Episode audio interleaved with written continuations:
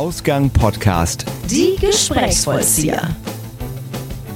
Herzlich willkommen bei Die Gesprächsvollzieher. Die Beine benutzen wir täglich, mal mehr und mal weniger bewusst für fast alles, was uns so im Alltag beschäftigt. Und vielleicht nimmt man seinen Beinen auch mal wieder bewusster wahr, wenn es zum Beispiel mal wieder eingeschlafen ist. Und warum sollte man sich auch eigentlich über Dinge Gedanken machen, wie stehen, gehen oder springen?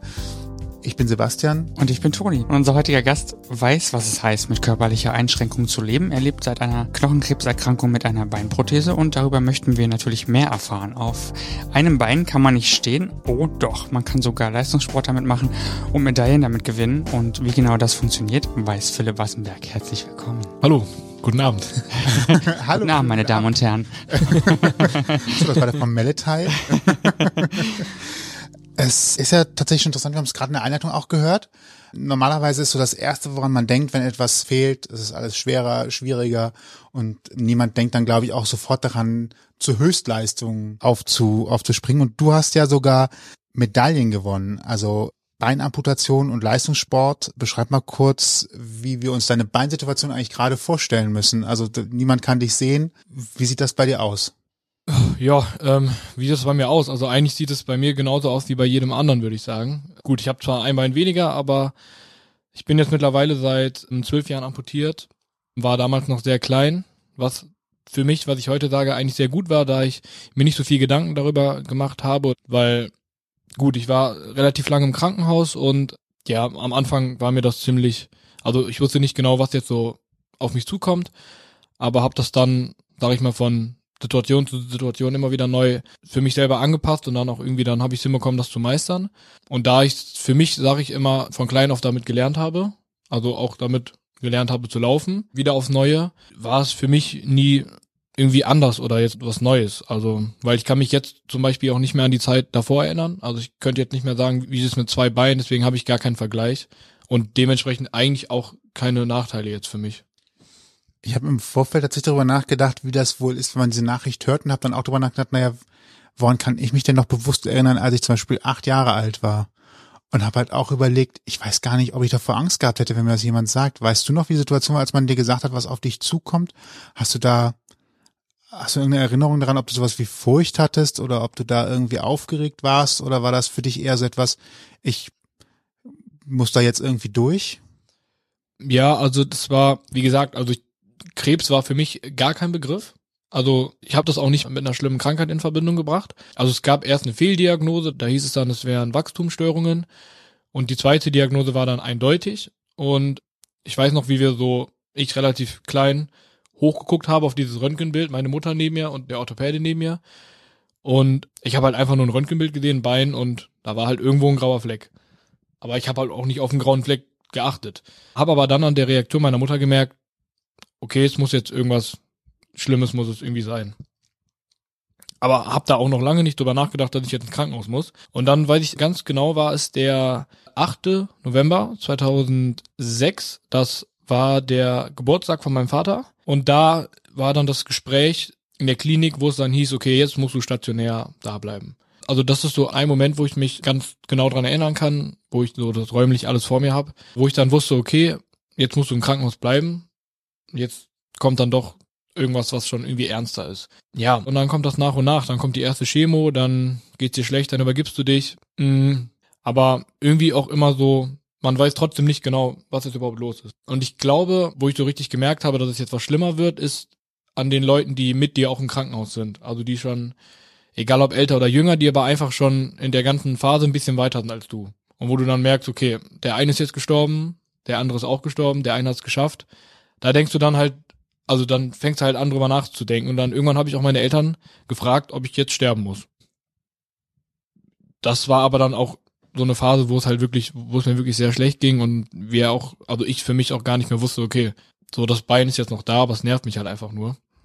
Jetzt muss man natürlich dazu sagen, Chemotherapie ist ja auch noch mal etwas sehr Belastendes. Also wir waren noch nicht in der Situation, hatten aber auch schon mal auch einen, einen Gast hier, der das hatte, der auch berichtet hat, dass es ein echt schlimmes und ich glaube als Kind auch nochmal echt heftig, so dass man, glaube ich, dann irgendwann einfach noch in der Situation ist, dass man gucken will, dass das irgendwie ein Ende findet, dass man eine Lösung findet oder ähnliches wahrscheinlich. Ja, ich kann das gar nicht richtig beschreiben. Also es war eigentlich nie so, natürlich ging es mir schlecht und ich hatte Schmerzen. Und heutzutage liege ich halt mit einer Erkältung einfach im Bett und sage, oh, mir geht's jetzt so schlecht und ich will, dass das jetzt schnell vorbei ist. Und das war's damals jetzt nicht gerade die Schmerzen. Also mein einziger Wunsch war eigentlich irgendwie wieder ein normales Leben zu haben, mit acht Jahren rausgehen zu dürfen und mit seinen Freunden spielen zu dürfen und schwimmen zu gehen und in Urlaub zu fahren. Das war eigentlich so das, was mich halt irgendwie, ja, das war halt alles, was ich mir irgendwie gewünscht habe. Und ich habe dir zwar eben gesagt, dass ich meine Eltern gefragt habe, ob ich jetzt irgendwie sterben, also ich habe nicht gefragt, ob ich sterben musste oder ob ich sterben könnte. Das war aber auch nur für einen kurzen Moment und sonst habe ich irgendwie nie daran gezweifelt, dass ich das irgendwie nicht schaffen könnte. Und so bin ich halt die ganze Zeit immer da durchgegangen und ja, hat dann auch gut geklappt. Offensichtlich. Hast doch ein bisschen was geleistet danach. das auch, ja, da kamen noch ein paar Jahre dazwischen. Jetzt bist du 22, ne? Richtig? Genau, also du bist wohl auch auf jeden Fall. Ich habe eingangs schon von einer Einschränkung gesprochen. Begrifflichkeiten sind ja immer so eine Sache. Ne? Einige benutzen das Wort Behinderung, behindert. Ich finde persönlich behindert klingt immer so, benutzen viele ja auch als Schimpfwort teilweise. Ne? Ich finde Einschränkung schon fast passender. Wie gehst du mit so Begrifflichkeiten um? Ich meine, du bist ja nun der Betroffene, wenn man so will. Das löst ja auch einfach äh, Emotionen in einem aus. Ne? Ja, ja, das stimmt, das stimmt. Ja, also ähm, wie du auch schon sagst, also Behinderung sage ich grundsätzlich gar nicht gerne, weil ich mich selber überhaupt nicht behindert fühle. Durch meine Geschichte kenne ich natürlich auch sehr viele Leute, die ein Handicap haben. Ähm, auch durch den Sport habe ich also wirklich eigentlich, glaube ich, an, an, an jedes Handicap habe ich irgendwie mal meine Erfahrung gemacht. Also mit ob kleinwüchsig, Arm amputiert, Bein amputiert, beide Beine, beide Arme, beide Beine und beide Arme oder Halbseiten gelähmt, im Rollstuhl, alles mögliche. Und ich hatte wirklich nie das Gefühl, dass, dass die Leute irgendwie behindert sind. Weil die sind halt so, wie sie sind und die haben halt daraus das Beste gemacht. Oder was heißt nicht das Beste, sondern sie machen das Beste. Und für die ist der Alltag halt genauso wie für jeden anderen, der jetzt halt kein Handicap hat. Natürlich könnte man jetzt sagen, ich habe jetzt eine Einschränkung, weil ich vielleicht, mir fällt jetzt halt schon gar nichts richtig ein. Also, also ich selber sag immer, ich kann eigentlich alles mit der Prothese, außer Schlittschuhfahren weil Schlittschuhfahren fällt mir wirklich sehr, sehr schwer. Mhm. Aber da denke ich halt auch, so habe ich nie gesehen, aber viele haben immer gesagt, okay, ich kann auch kein Schlittschuh fahren. Das fällt mir jetzt auch nicht so leicht. Wäre jetzt auch tatsächlich mein Ding gewesen, weil sehr viel sehr viel an Körperanspannung dafür tatsächlich im ganzen Körper notwendig ist und ich würde habe mich trotzdem jedes Mal also soll nicht um mich gehen, aber ich habe trotzdem viel auf dem Eis gelegen. Ja, klar. Und wenn man sich das jetzt einfach mal vorstellt, wenn man selber schon mal Schlittschuhlaufen probiert hat, das ist ja auch einfach eine Sache, wo du überhaupt gar keinen Halt hast. Ne? Also schon als, sag mal, Mensch mit zwei funktionierenden Beinen ist es ja schon schwierig, da Balance zu halten und so weiter. Und dann kann genau. ich mir genau. gut vorstellen, dass das, ja. wenn man eine Prothese hat, es noch schwieriger sein muss. Ne? Genau, genau eben. Ja, und deswegen sind es halt, es sind vielleicht ein paar Dinge, die für mich ein bisschen anstrengender sind als für andere Leute.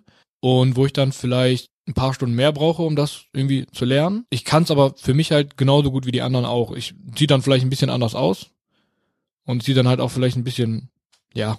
Ja, es sieht nicht so aus, wie anderes machen. Aber genau. Sieht jetzt vielleicht nicht so sauber aus und so, aber ich glaube, ich glaube, da mache auch nur ich mir selber Gedanken drum, weil ich mir natürlich wünschen würde. Ich merke das zum Beispiel beim Tanzen. Beim Tanzen sieht es natürlich, wenn ich tanze, dann, also dann denke ich, es sieht super geil aus und sieht genauso sauber aus, wie wenn man jetzt zum Beispiel irgendwas nachtanzt. Nur gut, dann hast du halt da so ein steifes Bein, was halt bei jeder Drehung irgendwie da mit hinterherkommt.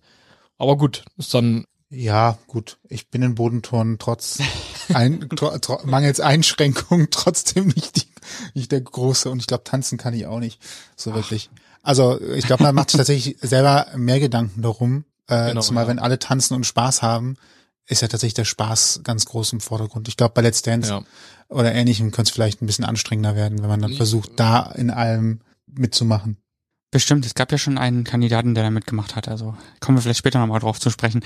Von daher ist schon mal auf Bild gebannt, dass es auf jeden Fall geht. Wie bist du dann zum Sport gekommen? Also du hast die OP gehabt, die ging es wahrscheinlich auch erstmal deutlich besser. Das Ganze hat sich wieder ausgeglichen. Und irgendwann hast du dann halt, oder vielleicht sogar noch mal vorher, das Bein ist weg. Das hat man irgendwie verarbeitet. Wie war das für dich? Was war das Erste, was du gedacht hast? Ja, also das Erste, was ich gedacht habe, war, ich weiß noch, ähm, wie ich Aufwachraum aufgewacht bin. Und mehr oder weniger habe ich die Entscheidung selber getroffen, dass amputiert werden muss. Ich sage jetzt mal, die einzigen Optionen waren halt, man behält das Bein und versucht es nochmal zwei Jahre weiter mit ungefähr zehn weiteren Operationen. Aber das Risiko ist sehr hoch, dass man dann trotzdem amputieren muss und dass die Amputationshöhe dann noch höher ist. Ich bin jetzt genau im Knie amputiert, Knieex amputiert und die Wahrscheinlichkeit war halt dann, dass man noch höher. Das, das heißt, man hat noch einen kürzeren Stumpf. Und da habe ich halt gesagt, ich habe einfach keine Lust mehr nach einem Jahr Krankenhaus. Ich möchte jetzt amputieren. Meine Mutter hat mir damals einen Zeitungsbericht mitgebracht vom Oscar Pistorius, der zu der Zeit noch wirklich ein Riesenvorbild war und der war damals ja der schnellste Mensch mit zwei Beinen. Und das hat mir sehr viel Sicherheit gegeben, dieser Zeitungsbericht. Und genau, deswegen habe ich die Entscheidung selber getroffen. Nur trotzdem war es dann natürlich, weil du gehst dann in die OP rein und du weißt, du hast, du wachst jetzt gleich nur noch mit einem Bein auf, aber trotzdem weißt du natürlich, was nicht kommt. Und es war natürlich irgendwie sehr emotional dann danach auch, wenn man, also ich, ich werde auch dieses Bild nie vergessen, weil man ist ja immer schön zugedeckt im Aufwachraum und man erkennt links das Bein und rechts ist dann halt einfach so Ende. Und dann hast du nur noch so ein flaches Bett, ne, wo die Decke dann halt aufliegt. Das war schon sehr komisch. Und die erste Woche habe ich auch wirklich kaum geredet. Ich habe kaum gegessen. Mir wurde dann auch gedroht, mich künstlich zu ernähren und das habe ich mir immer geschworen, das möchte ich nicht. Da habe ich dann auch direkt alles gegessen, was ich essen musste. Aber dann habe ich relativ schnell gemerkt, nach einer Woche, dass ich keine Schmerzen mehr habe, auch eigentlich so gut wie keine Schmerztabletten mehr brauche. Hier und da mal eine Ibo. Vorher wurde ich mit, mit Morphium zugepumpt. Ähm, mhm. Deswegen, und dann hat man ja natürlich, dann merkt man einfach diesen Effekt und man merkt, okay, das war jetzt, glaube ich, das Richtige. Ja, und äh, von da an ging es dann nur noch bergauf. Also ich glaube, ich musste dann, ich glaube, vier Wochen warten, bis die Fäden gezogen werden. Und das erste, was ich gemacht habe, war, bin ich mit meiner Mutter ins Schwimmbad gegangen. Weil das, ich weiß auch nicht warum. Ich wollte irgendwie unbedingt wieder schwimmen gehen und das haben wir dann direkt gemacht. Man muss auch einfach manchmal auf seinen Bauch hören. Genau. So. Das war wahrscheinlich das erste, dann kommt ja aber wahrscheinlich der Moment, wo so gesagt wird, so wir, wir können ja was machen. Also das muss jetzt nicht so bleiben, dass da nichts ist, sondern wir finden eine Möglichkeit, dass du wieder lernst zu laufen mit einer, mit einer Hilfe. Wann, wann war das? Wie lange hat das gedauert, bis man gesagt hat, wir brauchen hier eine Prothese? Wie, wir machen jetzt den nächsten Schritt? War es relativ danach oder hat das noch was gedauert? Also ich wurde im November 2007 dann amputiert und dann habe ich meine erste Prothese im Februar 2008 bekommen. Also finde ich schon relativ schnell, glaube ich, wenn man überlegt, dass das sicherlich auch viel heilen muss. Genau, genau, genau. Also es ist tatsächlich heute so, es gibt Orthopädie-Zentren, die haben ihre Stellen direkt im Krankenhaus und was die halt gerne machen, ist so schnell wie es geht halt direkt nach Amputation einen Abdruck zu machen und eine Prothese. Was halt, glaube ich, verständlich auch einfach nicht so gut ist. Und damals hat mein Prothesentechniker sehr viel Wert darauf gelegt, dass mein Stumpf quasi komplett abheilt, bis wir dann eben diese erste Prothese machen. Deswegen hört sich jetzt zwar Februar relativ schnell an, also, aber es geht auch schneller. Und ja, dann hatte ich erster Abdruck, hat alles gepasst, Prothese habe ich bekommen. Dann hieß es 14 Tage mindestens mit Krücken. Habe ich dann gesagt, ja, ja, okay. Und dann das erste, was sie gemacht haben, sind aus dem Westerwald nach Bonn zu meinen Großeltern. Erstmal, guck mal hier, Opa, neues Bein. Und ich habe die Krücken direkt im Auto liegen lassen. Ich habe zu meiner Mutter gesagt, also zu meiner Mutter, meinem Vater, dass ich die Dinger nie wieder anpacke. So, dann bin ich zwei Schritte gelaufen, zack, hingefallen. Hm. So, wieder aufgestanden und dann auf diesen zehn Metern bis zur Tür bin ich, glaube ich, dreimal hingefallen. Oh. Und dann, was aber auch gut war. So, und dann oben bei Oma und Opa, der Opa ist sehr technikbegeistert, hat die Prothese angeguckt, wie funktioniert das und dies und das. Und ja, dann bin ich halt sehr, sehr oft. Also wir bekommen gerade zu Hause einen neuen Boden und der alte Parkettboden, da habe ich auf jeden Fall zu meiner Mutter gesagt, ich möchte, dass wir den Parkettboden auf jeden Fall behalten, weil da sind so viel Kitchen drin, wo ich mich immer hingelegt habe. Was aber eigentlich auch das Beste war, was denn passieren konnte, weil ich so halt genau die Grenzen kennengelernt habe von der Prothese, dass ich sagen kann, okay, ich kann mich jetzt so weit nach vorne beugen, bis ich weiß, okay, jetzt ist die Prothese weg und ich würde fallen oder halt eben nicht. Also es hat mir halt sehr viel Vertrauen in die Prothese gegeben. Genau, und dann, ja, war es dann Februar 2008, wo ich dann die Prothese hatte. Bekommt man da Lauftraining vom Hersteller oder von ähm, einem Physio oder wie auch immer oder hast du das auf eigene Faust dann wieder neu gelernt? Also heutzutage hat sich auch sehr viel getan und heute hat man in so einem Sanitätshaus oder bei einem Orthopädie-Mechaniker ist das alles in einem drinne. Also man bekommt die Prothese, dann hat man Gehschule und so. Bei mir war es damals noch so, dass das empfohlen wurde. Und dann haben wir uns auch direkt einen Kontakt geben lassen. Das war in Köln-Port im Krankenhaus. Da war dann Gehschule. Und da bin ich dann, glaube ich, zwei Jahre lang, fünfmal die Woche, irgendwie dann noch neben dem Sport, bin ich dann noch zur Gehschule gegangen. Krass. Okay, das, das, das gar nicht erwartet tatsächlich. Ja, ja, ja, das, das denken tatsächlich, also viele denken so, gut, die denken jetzt nicht, der bekommt die Prothese und dann kann er laufen. Aber also das kann ich jedem sagen, der irgendwann mal amputiert werden sollte oder so. Gehschule ist wirklich das Aller, Allerwichtigste. Und also das ist wirklich das A und O. Egal ob für Körper, Rücken und auch einfach um die Prothese kennenzulernen. Aber das ist schon, auch wenn es nicht leicht ist und auch emotional sehr schwierig ist, aber das ist schon. Was ist daran schwierig? Einfach das Durchhalten, es genau so zu machen? Es ist halt wirklich nur Gehschule. Also man geht wirklich nur. Man kommt quasi hin und dann geht man hoch runter und dann hat meine Therapeutin halt gesagt, okay, heute gehst du extrem schlecht, heute musst du zwei Stunden hier bleiben. So. Und dann bist du dann hoch, runter, hoch, runter, hoch, runter gegangen. Und äh, zu dem Zeitpunkt habe ich diese Frau gehasst. Mhm. Ne? Und heute bin ich einfach nur froh, dass ich zwei Jahre lang da war. Und ähm, Es sind halt immer diese Trainer, Lehrer, die einen so triezen, wo man immer so denkt, boah, ich hasse Genau. dich gerade dafür. genau, ja. Und hinterher stellt man halt fest, und das war genau das Richtige, was ich gebraucht habe. Ja, ja. Ja, ne, und wie gesagt, also man geht hoch, runter, dann ähm, sind wir um die Ecke in den Raum gegangen, dann gab es ein bisschen Physiotherapie, hat man den Stumpf gedehnt und dann wieder laufen, zack, zack, zack. Und ähm, sie wollte halt immer jeden Tag ein perfektes Gangbild, dann durfte ich gehen. So, und dann bin ich halt teilweise auch wirklich eine Stunde lang nur hoch und runter gegangen, bis ich dann mal drei Gänge quasi hatte, die okay waren. Und dann konnte ich halt gehen. Und so ging das halt jeden Tag. So die letzten zwei, drei Wochen, da bin ich hingegangen, dann hat sie sich das angeguckt, da bin ich einmal hoch, einmal runter, hat sie gesagt, okay, kannst du ja nach Hause fahren. Und so, das waren so die letzten zwei Wochen und ja, Wow. Da warst du zehn? genau, da war ich dann, genau, das hat dann direkt mit, äh, ja doch, mit zehn angefangen. Ich glaube, es waren eineinhalb Jahre oder zwei Jahre war es. Also es war schon. Ich war dann quasi raus und dann habe ich nach einem halben Jahr, oder meine Mutter hat eher gemerkt, dass ich schlecht gehe. Ich habe dann auch eingesehen. Und dann war ich dann auch nochmal für eine Woche da. Und dann, um das quasi wieder aufzu. Also ich glaube, ich könnte jetzt heutzutage auch nochmal gut eine Woche Gehschule da gebrauchen. Wäre auch nochmal gut machbar. Ja gut, man kann sich das vielleicht so, wenn man selber irgendwie Schmerzen hat im Bein oder sonst wo, dann nimmt man ja auch schon mal gerne so eine Schonhaltung ein, so kann man sich das wahrscheinlich vorstellen. Ne? Genau, genau. Und wenn das sich einschleicht, dann äh, hat es wahrscheinlich auch eh schwierige Auswirkungen auf den ganzen Körperbau und so, nehme ich mal jetzt an, ne, so als Auf jeden Fall, als ja. Laie. ja, stimmt, ja. Das heißt, mit acht Jahren hat dein Leidensdruck angefangen und überhaupt so Schmerzen, Chemo und so weiter. Dann mit zehn das Laufen neu lernen und wieder irgendwie Frustration, weil es manchmal nicht geklappt hat und, und alles. Und war der Sport so dein Ventil, das so ein bisschen auszugleichen, da wieder einen neuen Lebensmut, sage ich jetzt mal, als ganz großen Begriff äh, wieder zu fassen?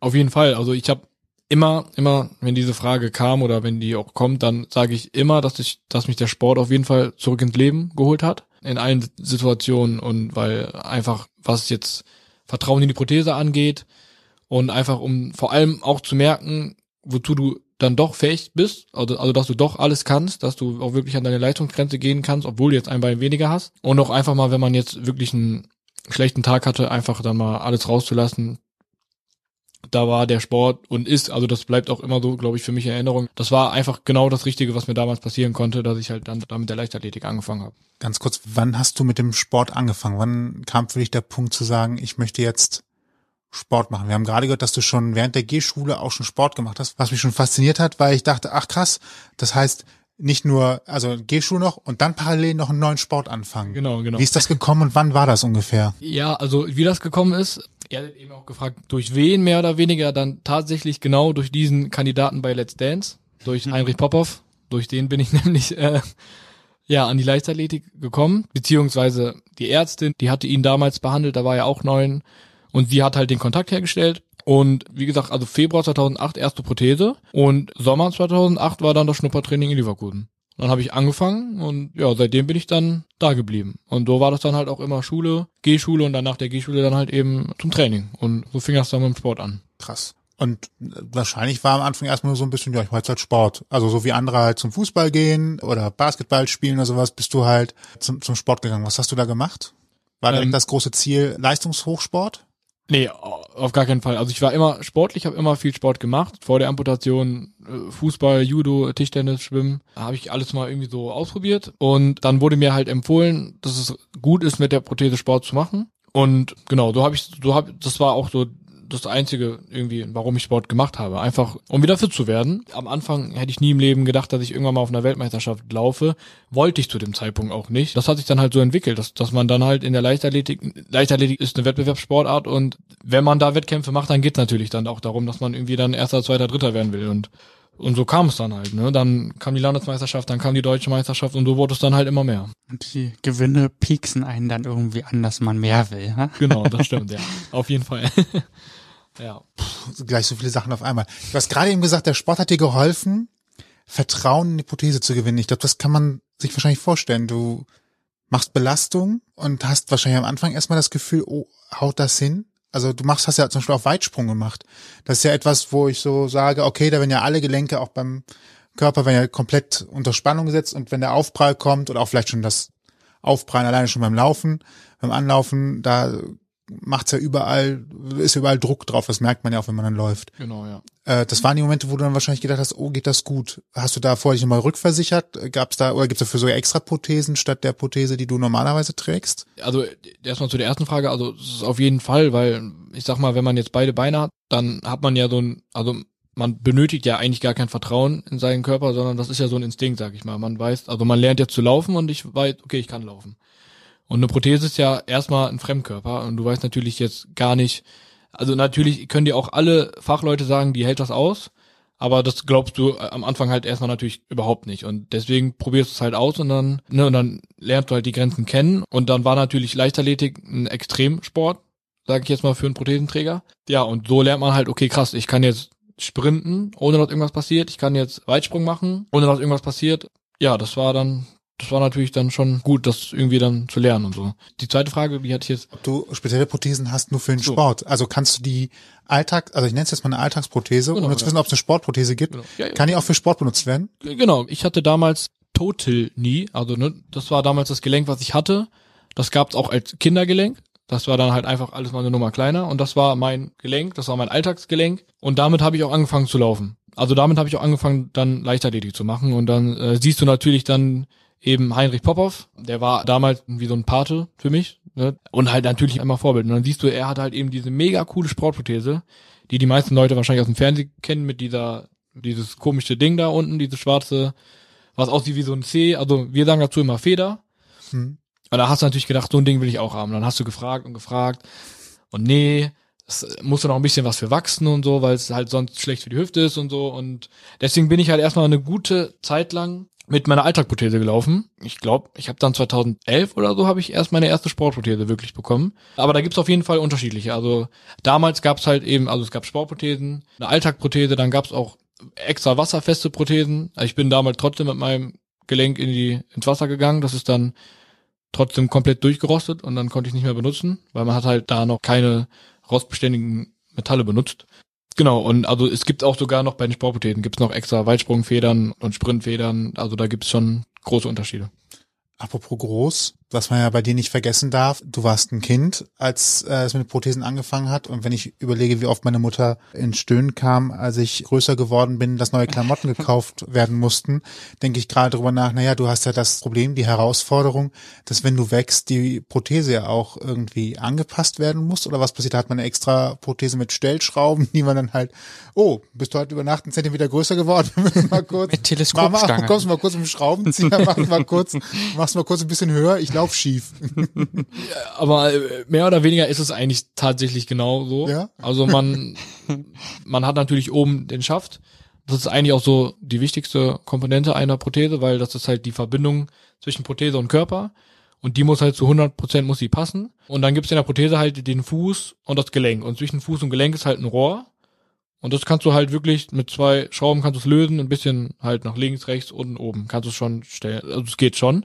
Also das war jetzt so das kleinste Problem. Und wenn das Rohr dann irgendwann zu kurz war, ist man zum Prothesentechniker gefahren, hat ein neues Rohr bekommen und gut ist. Dann hat man auch regelmäßig neue Füße bestellt, weil ja sonst, ne, die Schuhe wurden immer größer, aber die Füße sind gleich geblieben. Ja, sieht auch Und- doof aus. Es kam auch tatsächlich mal vor, dass ich dann irgendwie mal einen Fuß hatte, der war zwei Nummern zu groß, weil wir dann einfach gesagt haben, komm, wir nehmen jetzt einfach mal zwei Nummern größer, bevor wir jetzt je, äh, jedes Jahr hier Füße für 3.000, 4.000 Euro bestellen. Also, also ich glaube, das ist auch eine ganz gute Info. Also Ja, ich hätte jetzt vielleicht gesagt 3.000, 4.000 Euro für die ganze Prothese, aber wenn Ja, der ja, Fuß genau, alleine äh, schon 3.000, 4.000 Euro hat, Wow. Also, da schluckt man, glaube ich, mal kurz. also bei der Prothese, die ich jetzt anhab, da reden wir dann auch tatsächlich von 70.000 Euro. Also damals waren es 15.000 nur, eben dieses einfache Gelenk, was ich hatte. Also da ist schon, kostet auch schon ganz schön, ja, ist schon ordentlich was.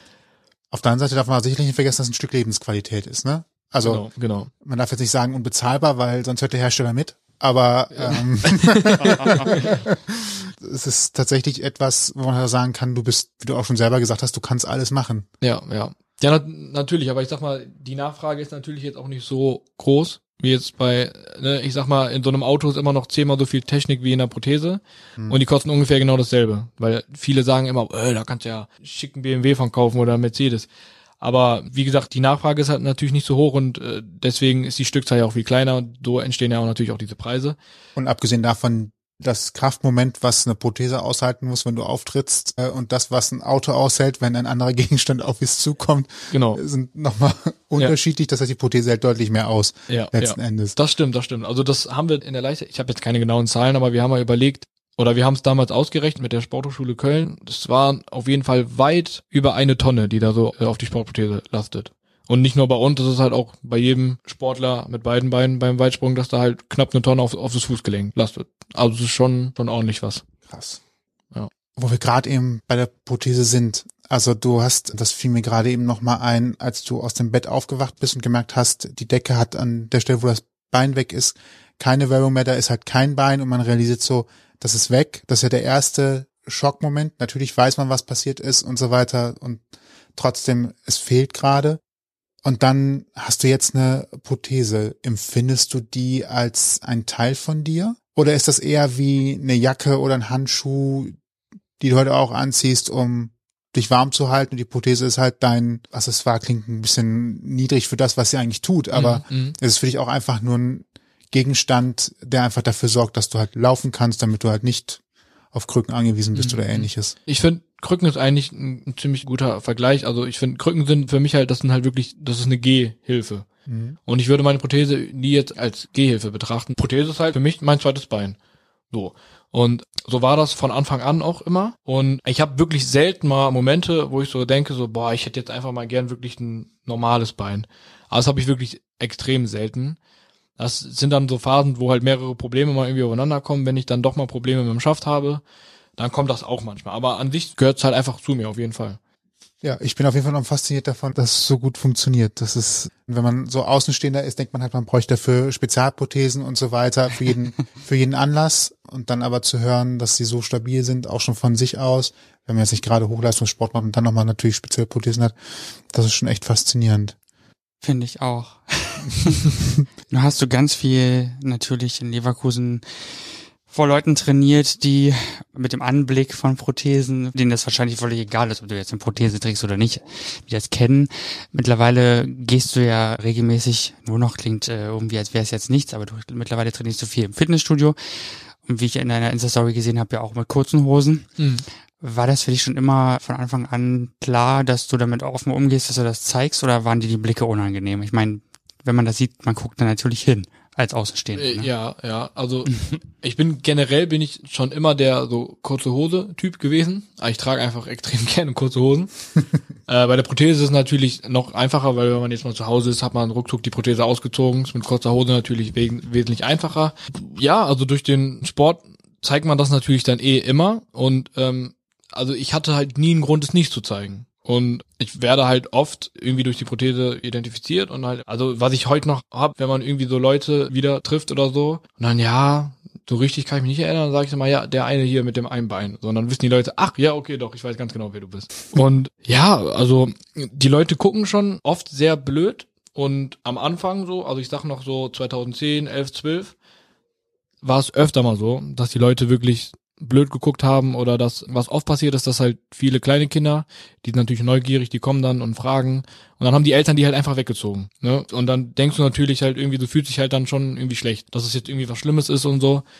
Und heutzutage merke ich dann schon, dass die Leute immer mehr auf mich zukommen und das offen ansprechen und wirklich sagen, dass sie das super finden und Respekt und dies und das.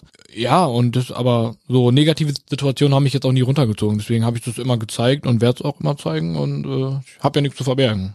Ja. Ich finde es ja eher so, also das, was du auch gerade sagst, eher bewundernswert, äh, damit so offen umzugehen. Und eigentlich aber auch ein schönes Zeichen, äh, man macht sich ja nie Gedanken darum, wie ist das eigentlich, aber ein schönes Zeichen dafür, auch allen zu sagen, falls aus irgendeinem Grund, aus irgendeiner Situation heraus, also es reicht ja auch schon Autounfall oder ähnliches, wenn die Situation kommt, ist jetzt nicht, also natürlich ist das alles traurig, man ist angeschlagen, du, es ist ja auch nicht so, dass du direkt nach dem ersten Tag gesagt hättest, alles ist prima, aber dass man leben kann und zwar auch sehr gut leben kann und damit sogar ins Fitnessstudio geht oder sogar Medaillen gewinnt. Ja. Also das ist, das ist, glaube ich, immer so eine ganz gute Sache, um halt auch zu sagen, das funktioniert doch super. Also Genau, ja. Ja. gibt keinen Grund, da jetzt deswegen traurig zu sein. Und ja auch Auto fahren kann, ne? ja. Das kommt ja auch noch hinzu. Auf jeden Fall. Fährst du lieber Automatik? Ja. Also ich würde, ich, ich bin ja auch wirklich sehr, sehr autobegeistert und ich würde halt auch gerne gewisse Autos würde ich sehr gerne als Schalter fahren, aber geht halt leider nicht. Also es geht schon, ich habe mal ausprobiert. Mhm. Also es ist machbar, aber es ist halt schwierig jetzt, ne, mit dem rechten Bein auf dem Gas, dann gibt's halt entweder nur Vollgas oder gar kein Gas. Also Ah, okay, das Gefühl ist halt Thema. gar nicht da. Hm.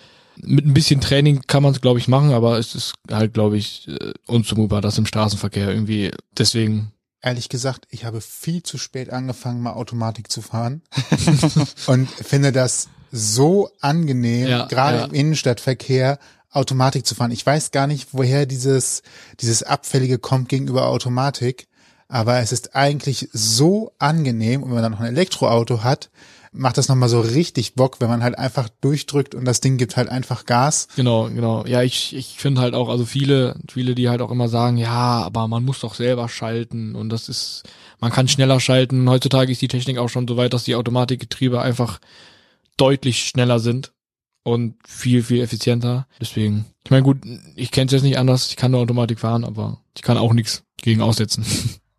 Ist auch nicht so schlimm. Das ist nur, wenn du viel kuppeln musst und schalten musst, dann tun dir die Füße weh und alles. Also genau, ja. Und im Stop and Go im Verkehr Ja, bist du ultra genervt. Also ja, versprochen. Das, das glaube ich. Und die Leute, die halt sagen, dass sie gerne kuppeln, das sind auch wahrscheinlich die, die lieber die Herdplatte anfassen, um zu gucken, ob sie heiß ist, anstatt, anstatt auf den Herd zu gucken. ja, anstrengend. Also ich glaube, ich habe nichts verpasst. Nein, nein, auf gar Glaub keinen ich auch Fall. nicht. Ähm, wie war denn das in der Schule? Warst du da auf einmal der King?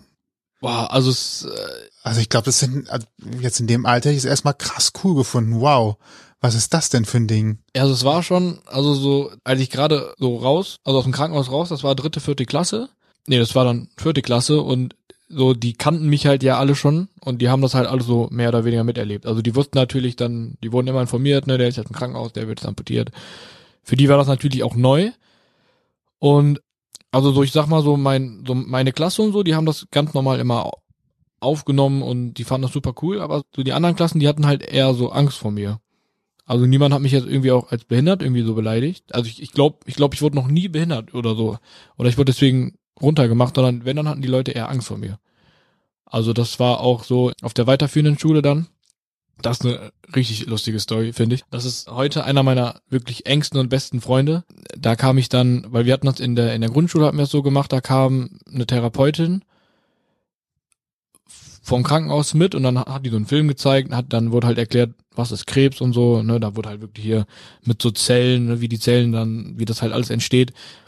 Und genauso haben wir das auf der weiterführenden Schule halt auch gemacht. Und dann, dann wussten die halt erstmal, okay, ich glaube, die haben da jetzt auch nicht so viel aus dem Film irgendwie mit, irgendwie so rausziehen können, aber die wussten halt, was ungefähr passiert ist.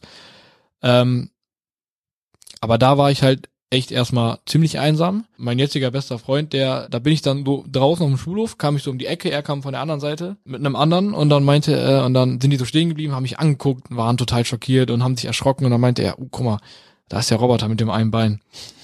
Die hatten halt wirklich Angst, ne? Also die haben sich umgedreht und sind weggelaufen und jetzt sind wir beste Freunde und er hat mir dann halt auch jetzt noch ein paar Mal erzählt, so, dass er damals halt wirklich Angst hatte vor dem Bein einfach. Ja, aber das hat sich dann irgendwann auch gelegt und also irgendwann war man dann schon der Coole, wenn man dann halt so, mein erstes Gelenk, das, das war so ein, das war ein mechanisches Gelenk und war in der Mitte, war halt so ein Loch und wenn man das geknickt hat, dann war das Loch halt zu. Und da habe ich immer einen Bleistift reingetan und den halt so durchknacken lassen. Damit konnte ich auch eine Walnuss knacken.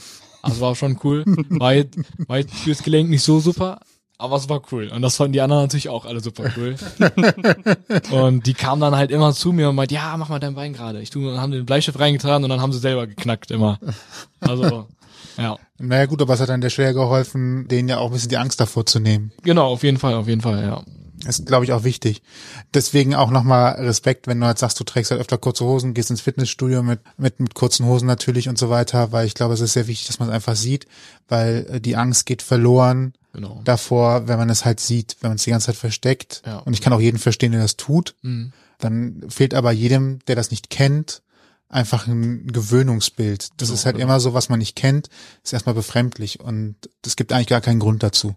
Eben, ja. Das versuche ich halt auch immer irgendwie den Leuten dann zu zeigen oder ihnen, denen halt die Angst zu nehmen und oder die Leute halt auch einfach aufzuklären. Und deswegen freue ich mich auch immer, wenn Leute kommen und Fragen haben. Und das merke ich jetzt gerade auch auf Instagram. Also da bin ich ja wirklich noch mega klein, aber so das, was da jetzt schon kommt und die Fragen, das sind halt so Fragen, die sind für mich selbstverständlich. Und, was ist so die häufigste Frage? Ja, also die häufigste Frage ist eigentlich immer, tut das weh? Oder wie teuer ist das? Oder was auch oft gefragt wird, ob ich die Prothese den ganzen Tag anziehen kann. Das sind halt so Sachen für mich. Wenn ich da mal wirklich drüber nachdenke, dann denke ich, klar, das sind Fragen, so die würde ich jetzt auch fragen. Aber ne, ich kenne es halt nicht anders. Was dann die Antwort? Nimmst du die Brille tagsüber auch einfach ab, weil du dann weiß nicht mehr nicht mehr aushältst oder nee, was ist dann? Äh, also dann ähm, mittlerweile kriege ich das dann doch ganz gut hin, dann wirklich, auch wenn dann immer die gleiche Frage ist, dann wirklich jede Frage ausführlich ähm, zu beantworten, weil ich halt einfach merke, dass es den Leuten halt auch dann wirklich die Angst davor nimmt und dass die Leute das verstehen. Jetzt hast du das ja schon sehr lange und irgendwann ist man halt auch in dem Alter, wo sagt so hier eine Freundin, Mädchen finden und so ähnliches wie geht oder wie bist du damit umgegangen? Weil sicherlich, okay, wenn es jemand aus der Klasse ist, dann weiß die immerhin direkt Bescheid. Aber angenommen, man ist jetzt irgendwie aus, geht irgendwie weg und lernt halt ein Mädchen kennen, dann sieht man das ja nicht unbedingt. Oder ist es so auffällig, dass man direkt drüber spricht und es sowieso schon Thema ist und dann zumindest da keine Überraschungen passieren? Ja, also ich muss ganz ehrlich sagen, also ich hatte die Erfahrung jetzt generell noch nie, so krass, dass ich jemanden einfach mal so kennengelernt habe. Wenn ich eine Freundin hatte, dann kannte man dich natürlich schon, schon auch länger vorher und dann wussten die Leute halt immer, gut, der hat eine Prothese. Und ich habe mir halt immer gedacht, gut, die, äh, die kommen jetzt nicht mit mir zusammen, wenn die irgendwie was gegen meine Prothese hätten. Ja. Kann natürlich dann sein, dass sie dann im Laufe der Zeit irgendwie merken, okay, hätte ich jetzt nicht gedacht, das stört mich jetzt schon oder das finde ich doch nicht so schön. Okay, kann ich mir, kann ich auch ehrlich gesagt nachvollziehen, wenn man jetzt so denkt. Aber die Erfahrung hatte ich bis jetzt noch nicht. Und wenn man dann mal irgendwie jemanden kennengelernt hat, dann ist es dann doch schon relativ schnell dann irgendwie zu Wort gekommen, dass man eine Prothese hat. Also selbst wenn es dann auch oft war durch Freunde, dann äh, hier ist der behinderte Weltmeister. So, da war es dann eh schon vorbei. Da ist das, oh Gott, was ist das da ist, das ist, und, ähm, kommt eigentlich häufig vor, aber dann ist das auch eh schon, dann, dann denke ich auch, okay, gut, jetzt ist es gesagt, dann können wir jetzt auch offen darüber reden.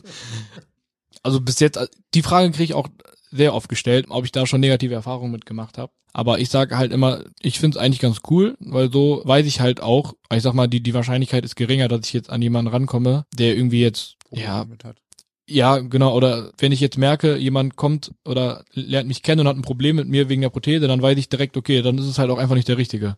So. Und das ist halt dann eine Erkenntnis, die ich durch die Prothese halt schon relativ früh erlangen kann. Als jetzt in einer anderen Situation. Was aber hoffentlich noch nicht so häufig vorgekommen ist, oder? Ja. Dass Leute gesagt haben, oh, du hast eine Prothese, nee, dann äh, will ich dich jetzt lieber doch nicht kennenlernen oder so. Also tatsächlich noch, äh, noch, also ich habe zumindest noch nicht gemerkt. Ich mache mir da nicht oft Gedanken drum, aber wenn, dann wundert es mich tatsächlich auch, dass ich, weil wie gesagt, ich könnte die Leute auch verstehen, dass die sagen, ich finde das jetzt irgendwie so nicht so cool oder so das eher so abneigend und so, aber hat bis jetzt noch nicht, äh, noch keine Erfahrung mitgemacht. Ich kenne auch niemanden, der eine Prothese hat und irgendwie so eine Erfahrung gemacht hat. Und daher, Umso besser. Ja, genau. Wir haben ja jetzt im Laufe unseres ganzen Gesprächs eh schon festgestellt, du hast generell für dich selber kein Problem damit. Du hast auch keine, sagen wir mal, schlechten Erfahrungen so generell bisher damit gemacht. Siehst du denn irgendeinen Nachteil, den deine Prothese mit sich bringt oder das Tragen mit sich bringt? Oder gab es schon mal Situationen, wo du benachteiligt wurdest, weil du eine Prothese trägst? also ich habe schon ab und zu habe ich auch Probleme. Also viele denken halt immer, wenn sie mich sehen, dann denken sie, ja guck mal hier, ne? Prothese, der trägt die den ganzen Tag, der geht mit mir nach Köln und läuft den ganzen Tag durch Köln und geht aufs Festival und macht Sport, dies und das, läuft ja alles super. So eine Prothese easy, gar kein Problem. Nur ich bin halt, also ich bin wirklich einer von den wenigen Fällen, wo halt wirklich alles in der Regel übers Jahr top läuft. Dass ich meine Prothese das ganze Jahr an anlassen kann, ist eigentlich ein Luxus, den, glaube ich, nicht viele Amputierte irgendwie haben. Und das sehen halt viele nicht. Und das äh, versuche ich halt auch immer zu erklären. Ich musste ja dem Sport aufhören, weil ich Probleme mit der Prothese hatte. Und dann hatte ich wirklich ein Dreivierteljahr, wo ich fast keine Prothese anziehen konnte. Oder wenn dann nur zwei, drei Stunden am Tag. Was es mir aber jetzt im Nachhinein halt auch, weil es halt eben so super läuft, wenn ich jetzt eine Druckstelle habe oder wenn ich mal oben am Schaft dran was blutig hat, dann ärgert mich das schon. Aber ich denke halt immer, ich kann so froh sein, dass ich eigentlich fast gar keine Probleme habe mit der Prothese.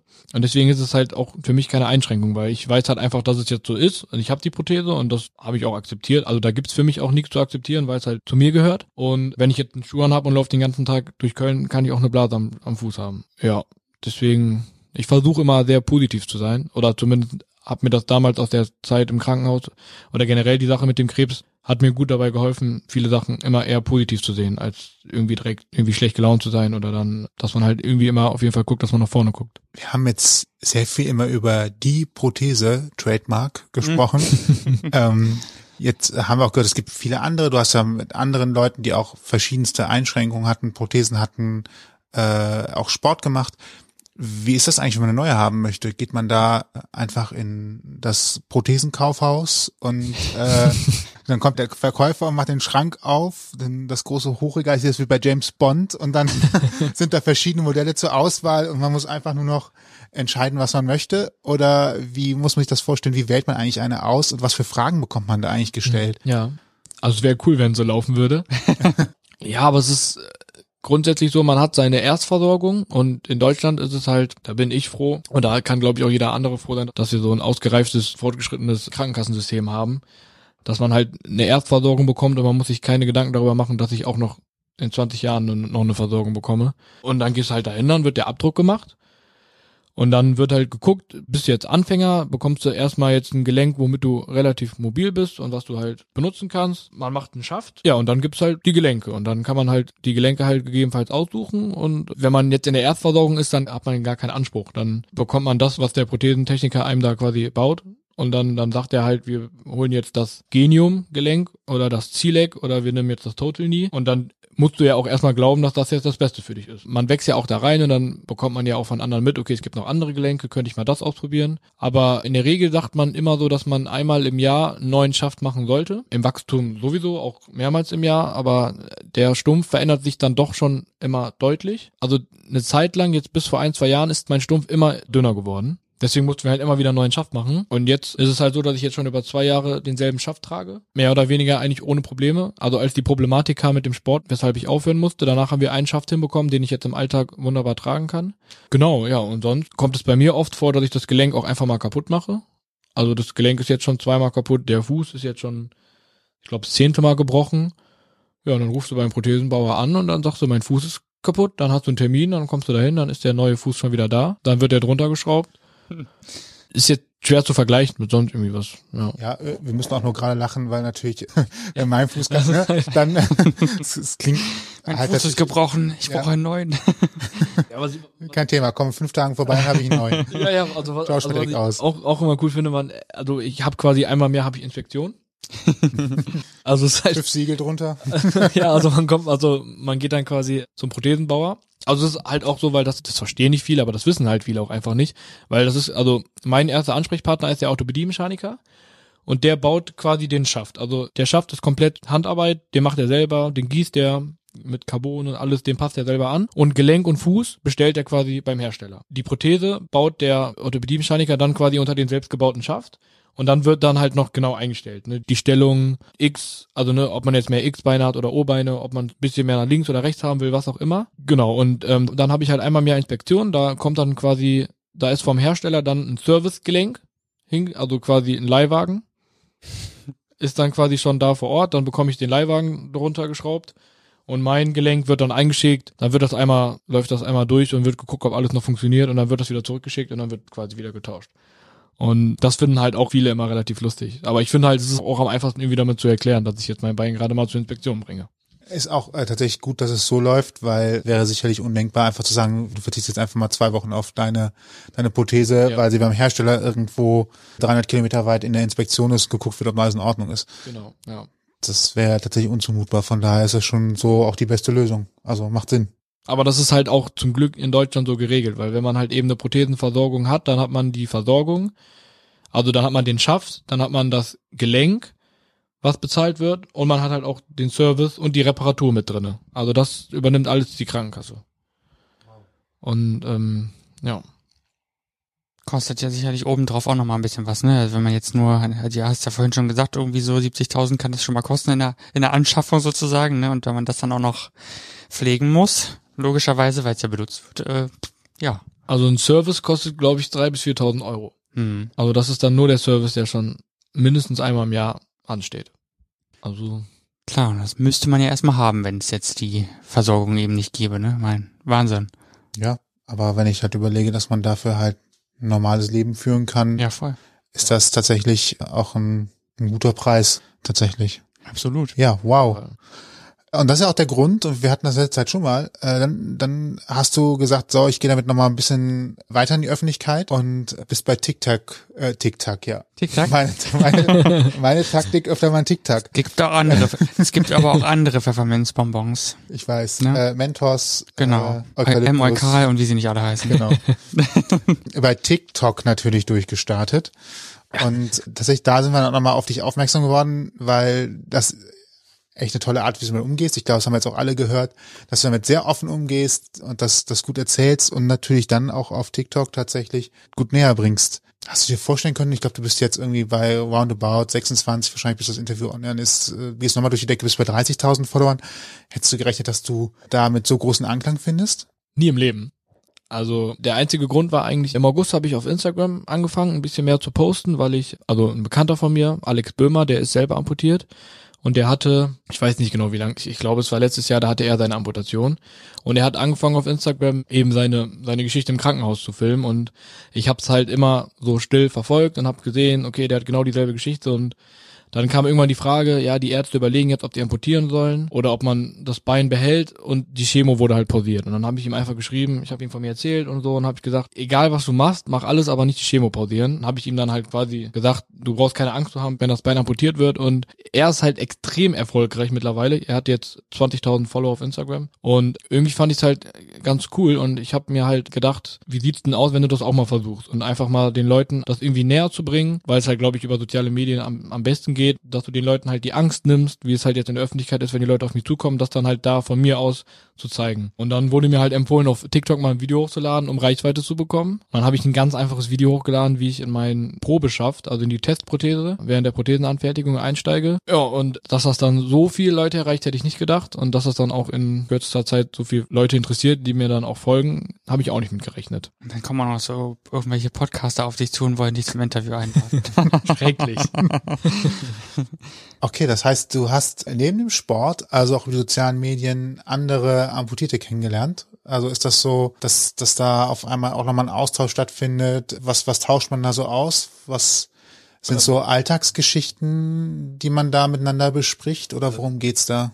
Auf jeden Fall. Also gerade im Sport, wenn man natürlich international unterwegs ist, dann kennt man von jedem Kontinent irgendwelche Amputierten. Auch nicht nur Amputierte, natürlich auch ne, Kleinwüchsige, alles Mögliche. Und man unterhält sich halt einfach über, wie ist die Versorgung bei dir und wie ist das bei uns. Und dann erzählt man sich halt Geschichten. Und wir haben auch zum Beispiel Phantomschmerzen ist auch immer so ein ganz interessantes Thema, was halt bei jedem komplett unterschiedlich ist. Mal mehr, mal weniger, mal wirklich komplett anders. Und da reden wir dann zum Beispiel über die Arten, wie man jetzt mit Phantomschmerzen umgehen. Manche haben einen kalten Waschlappen quasi auf den Stumpf gelegt. Eine gab's, die hat mit ihrem Stumpf geredet und dann hat's halt nachgelassen. Ne? Über sowas halt und natürlich auch sportlich halt gesehen auch irgendwelche Tipps. Ja, und dann gerade halt viele Leute, die halt selber Krebs haben und vor der Entscheidung stehen jetzt, Amputation ja oder nein. Ich habe mich jetzt letztens noch mit einem getroffen, auch echt verrückt, der war bei mir auf der Schule. Die Lehrerin hat halt gesagt, hier, wir haben da einen, der war damals auf der Schule, da können wir den Kontakt herstellen.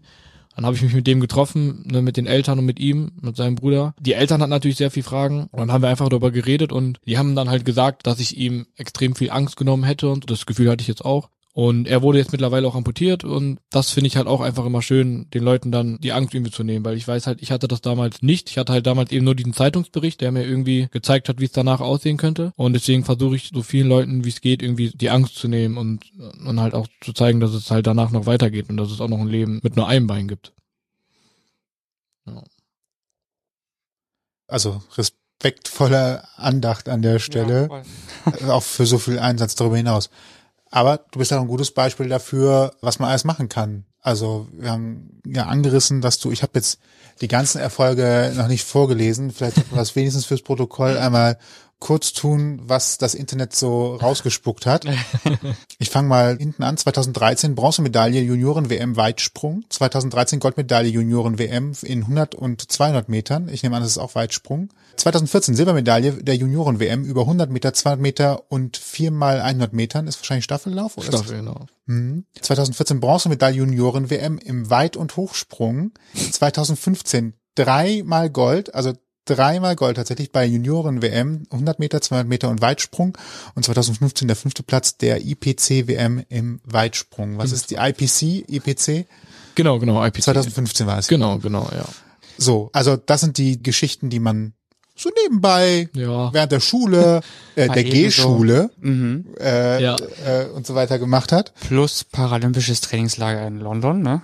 Ja, genau. Das äh, finde ich, darf man ja auch nicht einfach so unter den Teppich kehren, so ein Erlebnis und äh, das alles ein Stück weit mitzuerleben, ist Ja, ja. toll, ne? Genau. Und vielleicht auch nochmal, du bist quasi erstens Motivator oder Ratgeber für Menschen, die vor schwierigen Entscheidungen stehen und hast aber auch tatsächlich jetzt auch eine Ausbildung angefangen, wo du handwerklich tätig bist. genau. Als Kfz-Mechatroniker.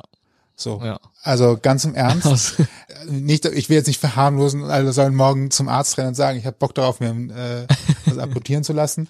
Aber tatsächlich, das zeigt ja, dass viel geht und viel machbar ist und man keine Angst vom Roboter haben, sein haben muss oder sowas. Auf gar keinen Fall. Vielleicht auch noch ganz wichtig, wenn man ja von so Prothesen redet, kommt ja auch oft immer so ein Bild darüber, da wäre irgendwas, irgendwas elektronisch oder sowas. Das sind rein mechanische Prothesen. Das heißt, da ist keine Elektronik, da wird nichts gesteuert bei dir, sondern die funktionieren aufgrund von Physik. Jein. Also es gibt rein mechanische Gelenke und es gibt halt auch Mikroprozessor gesteuert. Also ich habe jetzt ein Gelenk, das ist Mikroprozessor gesteuert. Mhm. Dann denken viele immer, boah, krass, das ist bestimmt so ein Ding, wo du nur denken musst und dann bewegt sich alles. ähm, Science Fiction. aber es ist eigentlich sehr, sehr simpel. Da kommen halt eben auch dann eben diese hohen Preise zustande. Aber das Gelenk ist halt eben nicht nur das Gelenk, sondern man hat quasi, also ich habe das Gelenk an der Stelle, wo ein, wo ein Gelenk sein sollte und darunter im äh, quasi im Schien- und Wadenbein ist halt diese ganze Technik. Und das Gelenk ist rein mechanisch, das heißt, wenn ich quasi auftrete auf der Ferse und abrolle, merkt die Prothese halt, okay, es ist ja so nur viel Last auf der Prothese, der Anwender muss jetzt gerade auf dem Vorfuß sein, das heißt, jetzt kann das Gelenk halt ein bisschen lockerer werden. Und dann, die Bewegung mache ich komplett aus meinem Oberschenkel und aus der Hüfte raus. Das heißt, gehen mache ich komplett, ich steuere die Prothese selber an. Wo diese Elektronik eigentlich wirklich nur, sag ich mal, anpackt, ist, wenn ich jetzt zum Beispiel einen Berg runtergehe. Mit dem Gelenk ist halt ein Dämpfer verbunden und, und der wird halt elektronisch angesteuert. Und man kann halt dann einstellen, wie viel Kilo ich jetzt gerade wiege und um wie viel Prozent ich jetzt möchte, dass der jetzt dämpft, wenn ich runtergehe. Also ich kann jetzt sagen, ich möchte, dass sie ein bisschen härter ist oder möchte, dass sie jetzt ein bisschen weicher ist. Also eigentlich, ja, ich vergleiche immer gerne mit dem Auto, es ist halt wie so ein, wie so ein Fahrwerk im Auto. Also es ist schon viel Technik, aber es ist halt eigentlich nur so eine ganz leichte Unterstützung. Bei meinem Gelenk gibt es auch verschiedene Modis. Also da kann ich dann wirklich Fahrradmodus gibt es, dann ist das Gelenk komplett frei, dann gibt es einen Skimodus, gibt sogar einen Inline-Skate-Modus, aber wie gesagt, das kriege ich einfach nicht hin. Also es ist schon sehr, sehr viel Technik, auch sehr viel Elektronik, aber also eigentlich nur, um wirklich zu unterstützen und halt um das Laufbild ein bisschen schöner zu machen dass man halt beim Berg runtergehen, wenn man da, dass man nicht immer einen Schlag in die Hüfte bekommt, sondern auch einfach um die Gelenke ein bisschen zu entlasten. Hm. Das heißt, wenn du abends dein Handy zum Laden hinlegst, kommt daneben die Ladestation für den Mikroprozessor. Der kommt, genau, kommt auch noch dazu. Aber zum Glück nur alle drei bis vier Tage. Weil da ist der Akku schon echt leistungsstark. Das ist ja fast wie bei Nokia. Ja, ja. Das weiß ich auch immer relativ gerne, ja. Für die Jüngeren unter euch, die äh, Nokia Nur nicht so mehr robust. kennen. ne, Nokia war ein Handyhersteller und diese Handys, also diese Akkus vielmehr hielten wochenlang eigentlich, ne, so gesehen. Also die Also Smartphones eigentlich das haben Apple von heute damals. Also Nokia war ja schon, Ja, keine Ahnung, aber Ja, do, ja, ja, wobei doch, das, jetzt nutze ich aber mein iPhone, also ich habe ein dienstliches, das nutze ich jetzt auch nicht so oft, dass ich sagen will, ist der Akku. bin jetzt auch nicht iPhone, deswegen hm. weiß ich nicht. du musstest ja 2016, hast du vorhin schon im Vorgespräch erzählt, ähm, so ein bisschen musstest du aufhören mit dem Leistungssport, ne? Warum?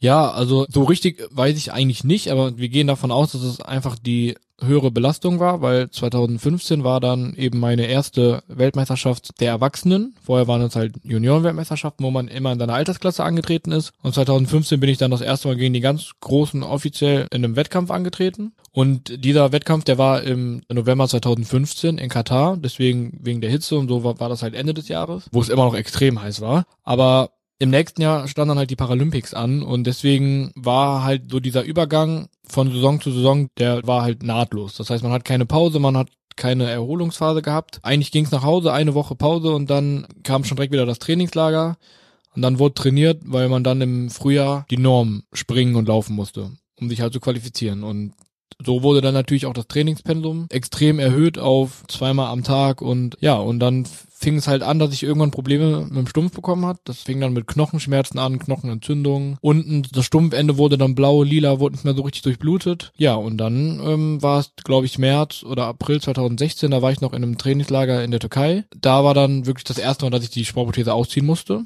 Danach konnte ich die eigentlich auch nicht mehr wirklich anziehen bis heute. Und dann musste ich halt gezwungenermaßen ja, aufhören mit dem Leistungssport, so kurz dann halt vor den Paralympics. Ich stelle die Frage, müssen kurz sagen, wir hatten ein Vorgespräch gerade eben schon, ich finde es trotzdem auch interessant nochmal für alle. Du hast ja gemerkt, dass es nicht gut tat und dass es heilt aber nach und nach wieder. Das heißt, es ist heute schon mehr deutlich besser als vor vier Jahren. Angenommen, in den nächsten vier Monaten, weil es ist ja relativ plötzlich gekommen und ist dann ja auch erstmal geblieben, aber vielleicht geht's ja in den nächsten, zufällig in den nächsten drei, vier Monaten einfach so wieder weg, wie es gekommen ist wenn du nochmal die Möglichkeit erhalten würdest, so Hochleistungssport zu machen, würdest du das nochmal in Angriff nehmen und nochmal versuchen wollen, Medaillen zu erreichen? Du bist ja immer noch sehr jung. Das kann man ja sagen, du bist 22. Das heißt, ich glaube vom Alter her, Fußballer gehen, glaube ich, mit 34 in Rente, 35, 36. Da wäre also noch ein bisschen Spielraum, um Dinge zu erreichen. Meinst du, das wäre nochmal eine, wäre da nochmal eine Chance? Also eine Chance, glaube ich, schon. Aber ich, ich glaube, ich, ich würde nicht machen, also ich würde gerne machen, weil ich gerne wissen wollen würde, wo ich hingekommen wäre und was ich noch erreicht hätten.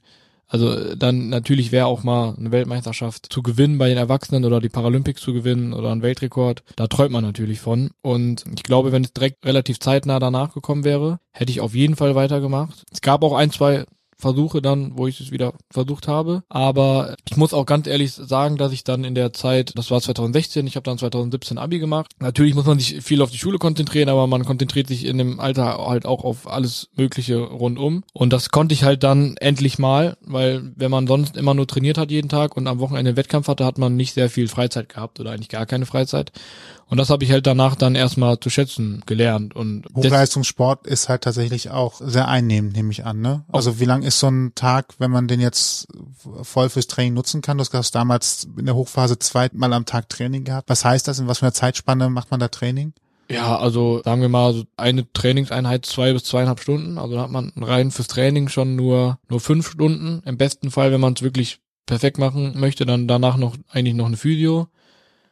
Und also im Trainingslager ist man halt wirklich morgens 7 Uhr aufgestanden, dann gab's morgen Aquajogging, dann gab's Frühstück, dann zwei Stunden Training, dann Mittagspause, dann wieder, dann gab's drei Stunden Training, weil das war dann ein bisschen lockerer, nicht so anstrengend und dann abends Regeneration, dann besprechen, und dann ging's ins Bett. Also man kann auch dann schon durchaus den ganzen Tag damit verbringen. Und so war das natürlich dann oftmals in der Vorbereitung auf Wettkämpfe. Und, und danach habe ich mich dann halt so ein bisschen, ich habe mich schon so ein bisschen frei gefühlt, weil man kann auch einfach mal essen, was man möchte, ohne jetzt schlecht Gewissen zu haben. Man kann trinken, was man möchte. Man kann auch mal länger aufbleiben und stimmt, ja. Ja, und das sind halt so Sachen, die man dann halt auch einfach natürlich gerne macht. Gerade mit 18 Jahren. Ist, ist schon schwierig. Ich glaube, wenn ich heute jetzt, ich wüsste es gar nicht mehr. Also ich, wenn wir jetzt eine Sportprothese bauen in zwei Monaten, die perfekt passt und ich würde einmal die Sportprothese drunter bauen und wäre, glaube ich, auf der Startbahn im Startblock, dann würde ich da auch nochmal ganz anders entscheiden. Dann könnte es auch sein, dass ich wieder einfach Lust hätte, es mal zu machen. Der Adrenalinkick. Weil das ist halt schon noch drin. Das ist halt, das hat halt eine Zeit lang mein Leben eigentlich komplett definiert. Was ich jetzt im Nachhinein auch gar nicht so schön finde, weil damals, da habe ich mich selbst nur durch Prothese und durch Sport definiert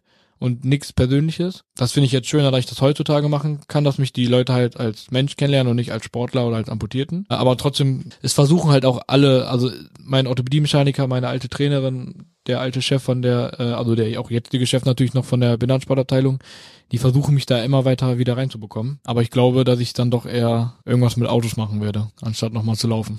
Auch gut. Ich wollte gerade sagen, das äh, hat durchaus äh, auch seine Zukunft. Ne? Wir haben es ja vorhin schon mal so ein bisschen angerissen. Also ich finde, ja, ist doch aber schön, dass du damit so ein bisschen auch Frieden geschlossen hast. Zumindest klingt es so. Und dass es nicht für dich jetzt der totale Rückschlag war, dass du eben 2016 dann leider doch nicht nach Rio Genau, ja. Rio fahren konntest und also was kann einen ja im schlimmsten Fall auch nochmal richtig runterreißen, so, ne? Ja. Du hast ja vorher schon genug Schicksalsschläge gehabt, so deswegen, also es ist schön, dass du so stark bist, auch emotional so stark bist und dass du für dich weißt einfach. Das stimmt, also aber ich, ich muss auch sagen, es war auch tatsächlich nach der Krebserkrankung dann wirklich so die schlimmste Zeit, die ich dann danach nochmal hatte. Also es war schon wirklich hart, weil man halt immer gesagt hat, ich fahre nach Rio, ich möchte nach Rio und man fängt natürlich klein an, aber man baut natürlich auch sein ganzes Umfeld danach auf, dass man das halt schaffen möchte und will und irgendwie auch muss. Also man, man macht sich halt auch selbst viel Stress.